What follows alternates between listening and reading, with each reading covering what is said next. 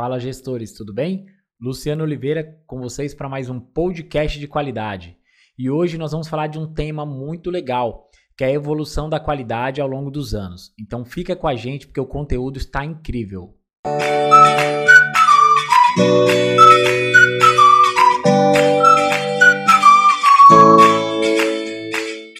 O primeiro relato de qualidade que nós temos é desde a antiguidade. Então é quase certo que os romanos, os fenícios, povos da antiguidade, eles já tinham uma preocupação muito grande entre a qualidade dos produtos e serviços que eram prestados a eles, porque isso de alguma maneira poderia colocar a sua vida em risco e a vida de toda a sua família. Então era muito comum ser tratado determinados valores e após ser finalizado esse produto ou esse serviço, ser feita uma nova avaliação e verificar se estava dentro do que foi combinado. E caso não, eles negociavam algum desconto ou até a recusa desse produto.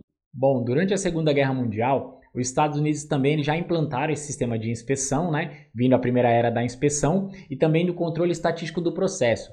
Tudo isso visava garantir que todos os produtos, os insumos que fossem destinados aos soldados e também ao pessoal que fazia parte da guerra, que estava ali na linha de frente, viesse a, a assegurar a qualidade. Ou seja, isso fazia toda a diferença entre você ganhar ou até mesmo perder uma batalha colocar ou não a vida dos seus soldados também, do pessoal todo em risco. Então, os Estados Unidos começou a fazer essa parte da evolução durante a Segunda Guerra Mundial para que pudesse de alguma maneira garantir e também promover a melhoria de tudo que precisava. Bom, após a Segunda Guerra Mundial, o Japão ficou literalmente destruído. Né? Então, faltava mão de obra, né? faltava matéria-prima e eles começaram a implantar alguns tipos de ferramenta para que, de alguma maneira, eles não perdessem produto, para que eles conseguissem produzir mais com menos. O que, que isso leva a crer? Que o Japão pegou um processo, implantou e seguia esse processo à risca. Por que, que esse processo começou a dar muito certo lá no Ocidente? Porque o japonês ele de alguma maneira ele é muito assíduo no que ele faz. Então ele faz da maneira correta, de uma maneira padronizada. O pessoal consegue seguir os procedimentos. Então por isso que eles tiveram sucesso nessa implantação. Após isso o Japão começou a se tornar referência de qualidade, os produtos japoneses que até então não eram essa referência e aí começaram a produzir até para outros países, né? Começaram a exportar. E aí veio a era da qualidade total, começaram a focar mais em todos os processos, entender que não era só o produto em si, mas todo o processo que fazia a composição desse produto deveria estar padronizado.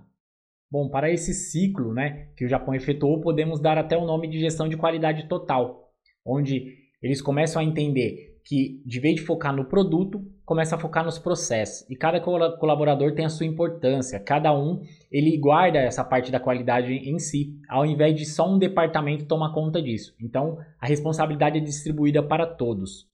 É muito importante também a gente citar que agora com a indústria 4.0, muitos processos estão mudando e a quantidade de informações é muito grande. Então está vindo a quinta era da qualidade, a possível quinta era da qualidade, que seria como trabalhar essa grande quantidade de informações. Então você tem um departamento que, que gera as informações ou softwares e você começa a trabalhar essas informações de maneira correta para que isso possa voltar com benefícios para a empresa. E também empresas que hoje buscam ser referência na parte da qualidade, elas preveem todos os processos. Então a gente deixa também de trabalhar um pouco mais o ciclo da qualidade em si, né?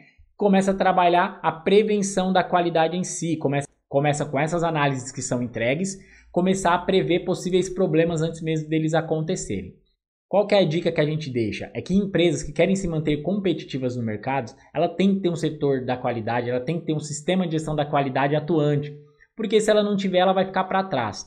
E o que, que nós deixamos para vocês, gestores, para vocês, empresários, para vocês, colaboradores, é que de alguma maneira cada um faça parte. Não pense que a qualidade é apenas um setor que está lá só para resolver os problemas. Não, a qualidade está em todos os processos. Seria ideal em cada vaga colocar que também o colaborador tenha que participar dessa parte da qualidade, que ele se envolva, porque ele é o dono daquele processo. Bom, gestores, obrigado. Se vocês puderem conhecer nossa página no Instagram, Papo de Qualidade, e também o nosso canal no YouTube. Tem muito conteúdo legal e muito conteúdo técnico que vai ajudar todos aí. Muito obrigado e até a próxima.